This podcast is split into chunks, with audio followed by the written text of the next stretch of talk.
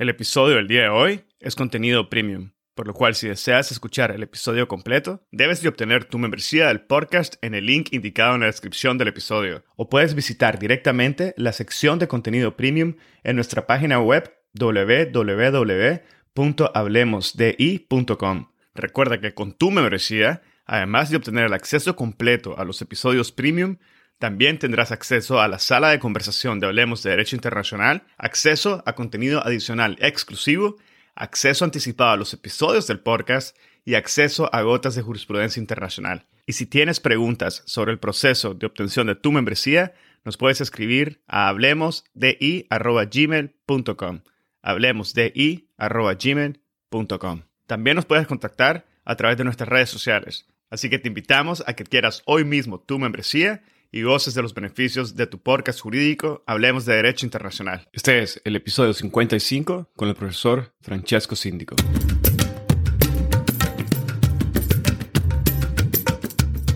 Bienvenidos a Hablemos de Derecho Internacional. Mi nombre es Edgardo Sobanes, abogado y consultor jurídico internacional.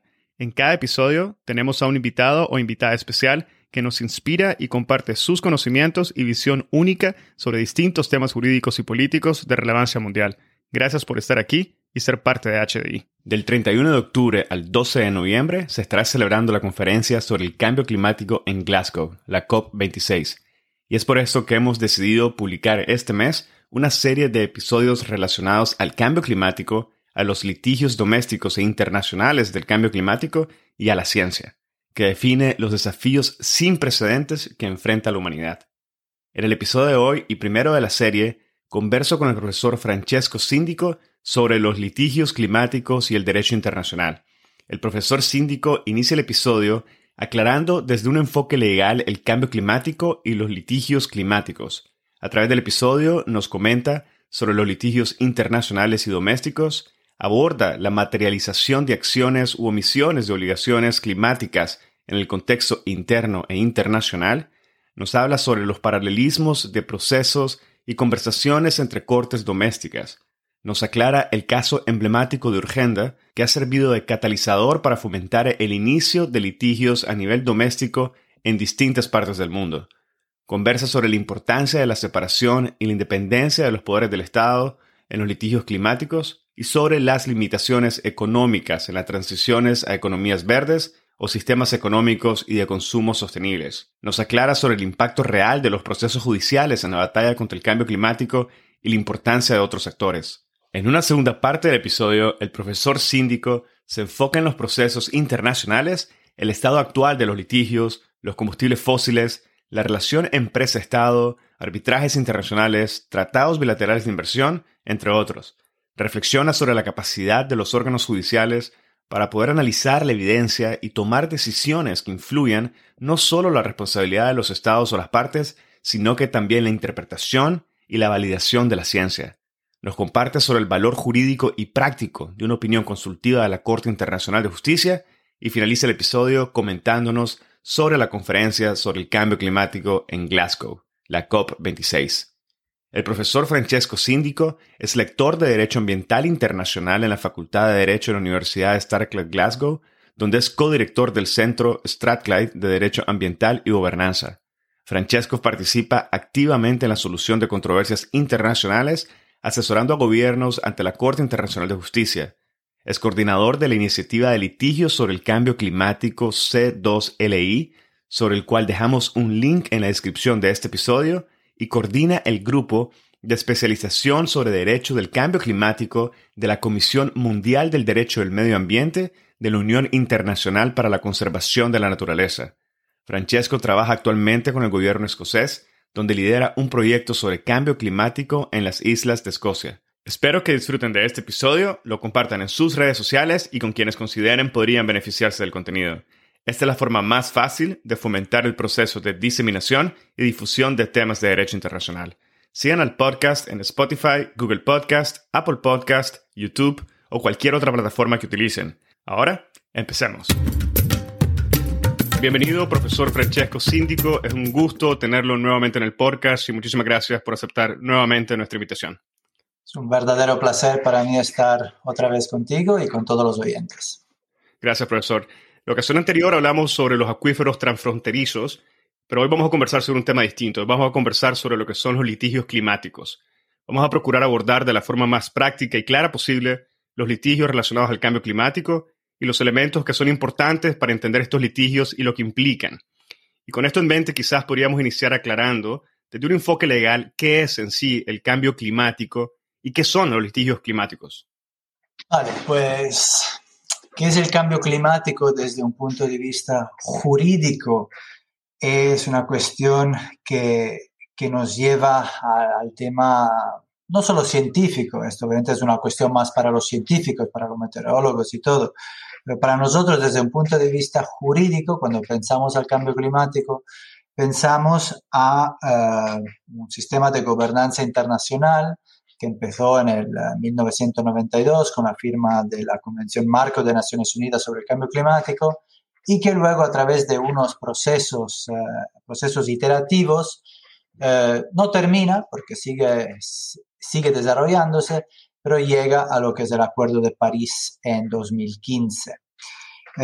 dentro de esos acuerdos, el cambio climático sí que se define, pero se define de una forma, digamos, científica, lo que es importante desde el punto de vista jurídico son los objetivos de temperatura comparado con la temperatura media del periodo preindustrial, que son los objetivos de temperatura global que todos los países del mundo juntos tienen que conseguir. Y aquí hay una gran diferencia entre los que apuntan para no llegar a un aumento más de 2 grados sobre esta temperatura media del periodo preindustrial o 1.5 grados. Ahora, uno piensa, sin medio grado, ¿qué diferencia será? Pues es enorme, es enorme. Si conseguimos llegar a no superar 1.5, habrá mucho menos daños relativos al cambio climático. Si no lo conseguimos y llegamos solo a superar dos grados los daños para las poblaciones, para, para la salud humana, para los ecosistemas van a ser mucho peores. El problema es que si los países consiguen a nivel global emitiendo lo que emiten hoy en día, no llegamos ni de cerca ni siquiera a llegar a los dos grados. Así que hay este umbral de temperatura cuando se habla de cambio climático, que es lo que los estados quieren llegar a conseguir a través de la implementación del Acuerdo de París. Y cuando hablamos de un, de un tema tan, tan global como el que nos está conversando, ¿cómo tenemos que imaginarnos eh, lo que sería el litigio en sí, el litigio internacional entre estados, con lo relacionado a las obligaciones que impone el derecho al cambio climático? Bueno, si estamos hablando del litigio climático, como bien apuntas, podemos perfilarlo de dos lados. Podemos perfilarlo de un lado internacional y de un lado nacional, doméstico. El sistema jurídico internacional del cambio climático, tanto la Convención Marco como el Acuerdo de París, no tiene un sistema de solución de controversias como podría ser el derecho del mar o como podría ser la Organización Mundial del Comercio. Así que no tenemos ante de nosotros un sistema de solución de controversias obligatorio o arbitral que permita a dos estados enfrentarse sobre temas jurídicos relativos al cambio climático. Hay unas opciones, hay unos casos incipientes, hay unas campañas que van en esta dirección, pero cuando se habla de litigios de cambio climático, normalmente se habla de temas nacionales, domésticos. Y esos son los eh, asuntos, el escenario sería cuando un individuo o un grupo de individuos eh, enmarcados en una organización no gubernamental eh, llevan a juicio o un Estado o una entidad pública o una entidad privada para su incumplimiento con disposiciones nacionales relativas a materias de cambio climático. Y hablando ya de lo que sería cortes domésticas, como menciona, ¿cómo podríamos visualizar lo que es la materialización de acciones u omisiones por parte de estados o empresas en relación a sus obligaciones climáticas? Sí, aquí, y, creo que es el, de verdad, es el mensaje que, que quiero dar a través de esta charla contigo, es que a pesar que haya esa diferencia, digamos, nacional, internacional, lo internacional y lo nacional se relacionan muy estrechamente. ¿Por qué? Porque la acción y la omisión, digamos, que el individuo ante un juez nacional quiere presentar y quiere llevar a juicio, digamos, su Estado, es la omisión a nivel internacional. ¿Qué es lo que quiero decir con eso? El Acuerdo de París tiene, eh, impone una obligación a todo Estado parte, que es la de crear una política nacional en materia de cambio climático que vaya hacia aquel objetivo que comenté antes, lo de los 2 grados o de los 1.5. Eso se llama la eh, NDC en inglés, la National Determined Contribution. Pero esta, para que sea efectiva, se tiene que implementar a nivel nacional. Entonces el país va a adoptar una ley, una política de cambio climático, una estrategia de cambio climático.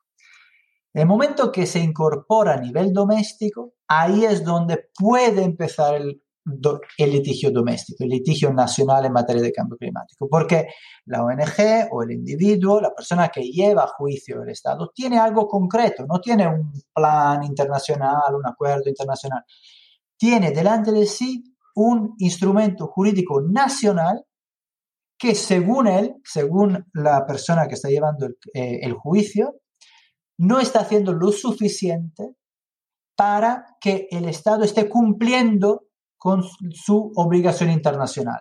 Y por eso vemos esta relación entre lo nacional y lo internacional. Entonces, la obligación internacional dice al Estado, tu Estado tienes que adoptar una ley o una política, una estrategia seria, contundente en materia de cambio climático. No te voy a decir los detalles de esa, de esa materia porque tú tienes la soberanía para indicar el camino que tú quieras hacia la mitigación y la adaptación al cambio climático. Pero el individuo nacional, la sociedad civil, tiene luego la posibilidad de ir hacia su estado y decir, tú no estás haciendo lo suficiente, tú no estás haciendo lo suficiente y te llevo juicio por eso. Hay otros escenarios para proyectos en específico contra la entidad de privadas, pero esto sí que es importante entender que la, la posibilidad de poner presión al Estado no es tanto a nivel internacional, pero está ante las Cortes Nacionales. Y hemos visto multitudes de casos de ese tipo, desde el famoso caso Urgenda, pero el caso legal en Pakistán, las nuevas generaciones en Colombia, nuevos casos que se apuntan en México. Hay casos literalmente ahora en todos los continentes del mundo y en muchísimos países que hasta hace pocos años no habían visto nunca litigios en materia de cambio climático. Quisiera hacerle dos preguntas de seguimiento sobre esto y me gustaría empezar hablando sobre la naturaleza de estos distintos procesos a los que se refiere. ¿Existe un paralelismo entre todos estos procesos que se están activando ante cortes domésticas a nivel internacional? Esa sería la primera pregunta de seguimiento, profesor. Si por paralelismo queremos decir casi una, una conversación entre jueces o una conversación entre los que llevan el juicio, esta es una de las características más interesantes que vemos en temas de litigio climático a nivel doméstico. Eh, obviamente cada litigio está enmarcado en su ámbito jurídico, que sea Nueva Zelanda, que sea Holanda, que sea Colombia. Pero no cabe duda que existen canales de conversación entre los que están llevando a, estos juicios, entre los jueces mismos. Y, y, y, empezamos a ver los eh, instrumentos jurídicos, por ejemplo, temas de derechos humanos o, temas de ver cómo el derecho internacional mismo puede ayudar en estos casos, que eh, se están em, realizando en distintas jurisdicciones. Una cosa que es interesante y en la que yo mismo formo parte es, eh, son tentativos por parte de universidades, centros de investigaciones y, organizaciones internacionales de compartir esta información sobre temas de cambio climático y tribunales nacionales. Hasta ahora había muchos países que, donde eso se fomentaba mucho y sobre todo en habla inglesa. Y lo que estamos haciendo desde la Universidad de Strathclyde es eh, una iniciativa que se llama Climate Change Litigation Initiative, la iniciativa sobre el eh, cambio climático y tribunales, que eh, apunta a compartir informaciones sobre tres escenarios específicos en materia de de juicios de cambio climático, pero sobre todo en países donde o no existe a día de hoy ningún asunto sobre el tema de cambio climático o solo está empezando.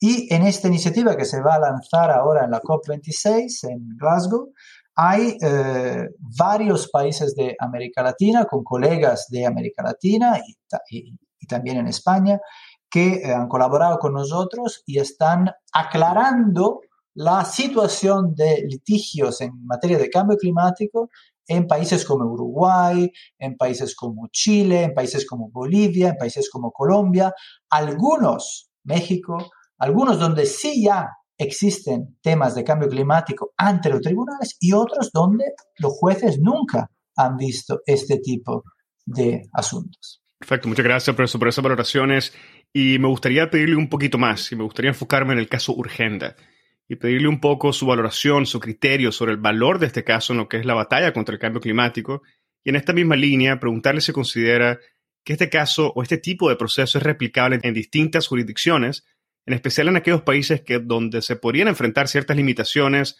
tanto económicas para poder hacer transiciones a economías verdes o sistemas económicos y de consumo sostenibles, o bien países que enfrentan serios problemas democráticos e independencia de los poderes del Estado. Entonces, hay, obviamente hay muchas preguntas ahí, así que vamos a, a tocarlas una por una. Antes que nada, alguna palabra sobre el asunto Urgenda en sí. La mayoría de los oyentes lo conocerán, pero igual algunos no. Ese es un asunto que ha, ha pasado todas las etapas uh, jurisdiccionales en, el, en, los Países Bajos, desde las Cortes más bajas a la Corte de Apelación hasta la Corte Suprema. En pocas palabras, el asunto Urgenda es un grupo de individuos de los Países Bajos que consideraban que el objetivo de mitigación del cambio climático del gobierno de los Países Bajos no era lo suficientemente ambicioso. Y decían que al no ser lo suficientemente ambicioso, la política de, de, los Países Bajos estaba violando una serie de disposiciones tanto de la normativa nacional holandesa, pero también de, algunas, eh, de algunos tratados internacionales, sobre todo en temas de derechos humanos, de que formaba parte y de que forma parte de los Países Bajos.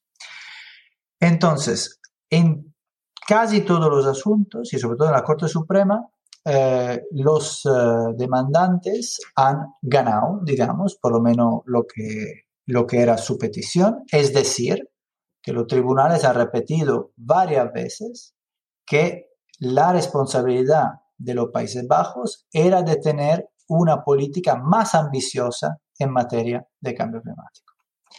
Vamos a ver, la segunda pregunta es, ¿y esto qué quiere decir? Me parece muy bien que los jueces estén de acuerdo conmigo, pero al fin y al cabo, ¿cuál es el remedio? ¿Cuál es la solución a todo eso? Entonces, en ese tipo de escenario, es decir, el escenario donde un grupo de individuos lleva a juicio un Estado por su política general en materia de cambio climático, tú lo que quieres es que el Estado vuelva a la mesa negociadora interna, digamos, y llegue con una política en materia de cambio climático mejor, más, más contundente, digamos. Entonces, en los Países Bajos esto ha pasado, es decir, que en el 2019, el gobierno de los Países Bajos sí que ha vuelto a redactar un nuevo objetivo temporal en materia de cambio climático y efectivamente es más ambicioso, las reducciones son mayores en las siguientes décadas. Entonces uno podría decir, bueno, entonces esto está, esto está muy bien, porque a través de la sociedad civil, a través de los tribunales, la política de cambio climático de un país, en este caso sobre todo de mitigación, pero podría ser también de adaptación al cambio climático, se ve reforzado. Sin embargo, el problema viene también a ser que esto sigue siendo solo una política eh, en papel, una estrategia. Luego se tiene que implementar en ese caso los Países Bajos, pero cualquier otro país tiene que cambiar su sistema energético, tiene que cambiar pautas de producción y consumo, tiene que pensar en cómo se relaciona con los demás países del mundo y todo ese tipo de cosas. Y ahí el punto crucial de urgencia, pero de todo litigio del cambio climático, que el litigio del cambio climático, como muchos otros litigios, no se puede interpretar como un asunto aislado.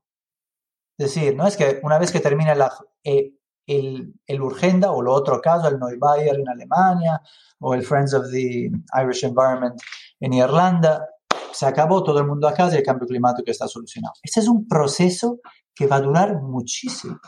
Y lo más probable, y ya veremos cómo los van a llamar, va a haber el Urgenda 2, el Urgenda 3, el Urgenda 4, porque si la sociedad civil es muy, muy fuerte, contundente y concienciada, van a poner una lupa encima de lo que va a hacer el gobierno, no solo para decir en un papel, en un acto, vamos a reducir más, pero van a ver que lo va a hacer de verdad. Y si no lo hace de verdad, entonces a través de su instrumento jurídico y del precedente del caso Urgenda, van a, a, intentar mover las fichas, digamos, también a nivel judicial.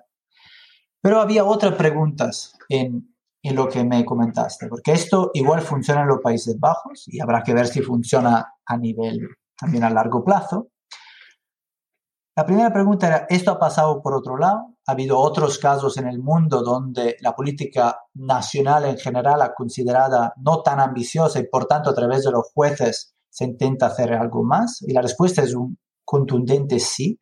Se está viendo no solo en Europa, pero también en, también en América Latina, hay casos en Colombia, hay casos en México que tienen unas ciertas características no tan dissimulares, no tan distintas que el caso Urgenda. Por el otro lado del mundo tienes asuntos en Pakistán, en Nueva Zelanda, que también son no tan distintos. Pero la pregunta de verdad es, ¿qué pasa si nos encontramos en una situación donde las características político-jurídico, por un lado, y luego socioeconómicas de un país son muy distintas. Entonces, empezamos por lo primero. Por político jurídico, lo que entiendo es sobre todo un país donde la separación de poderes es mucho más rígida que en los Países Bajos. Porque obviamente el gobierno de Países Bajos se fue a la corte y dijo, mira, a ver, el tribunal no tendría que intervenir en una decisión política, porque esta es una decisión mía. Y por, un número de razones, las cortes en los Países Bajos han dicho, no, nuestro rol es también, sino de controlar, de hacer este balance entre sistema judicial, ejecutivo y legislativo. Pero en la misma Europa hay muchos países donde esto o no pasa o es mucho más complicado. Si no hay que ir a países de otros continentes. Suecia, Noruega.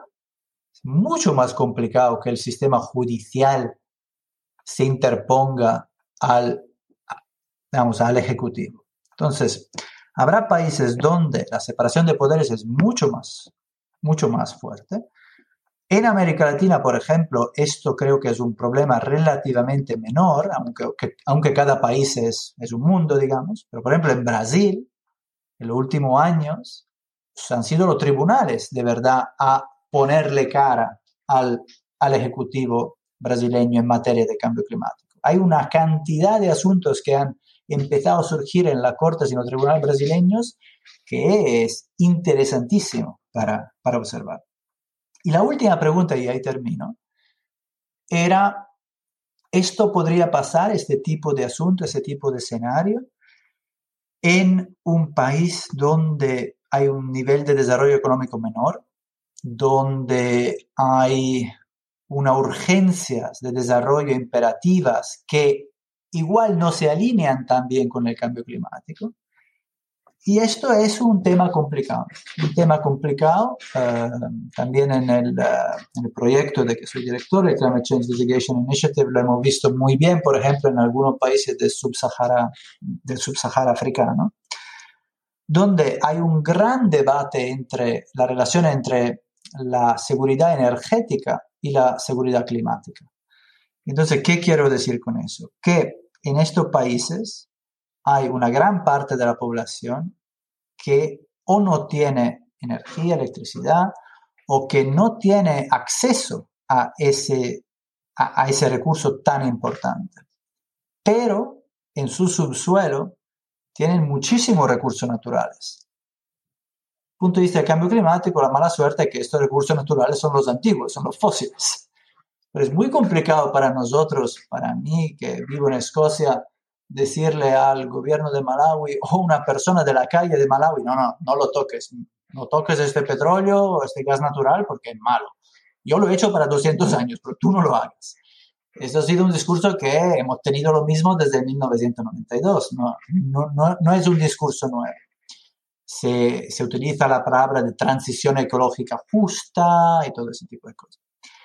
Volviendo a lo de los tribunales, en esos países, en Kenia, en Sudáfrica, en Nigeria, sí que hay algunos asuntos, sobre todo en materia de proyectos, pero también a nivel de políticas nacionales más grandes.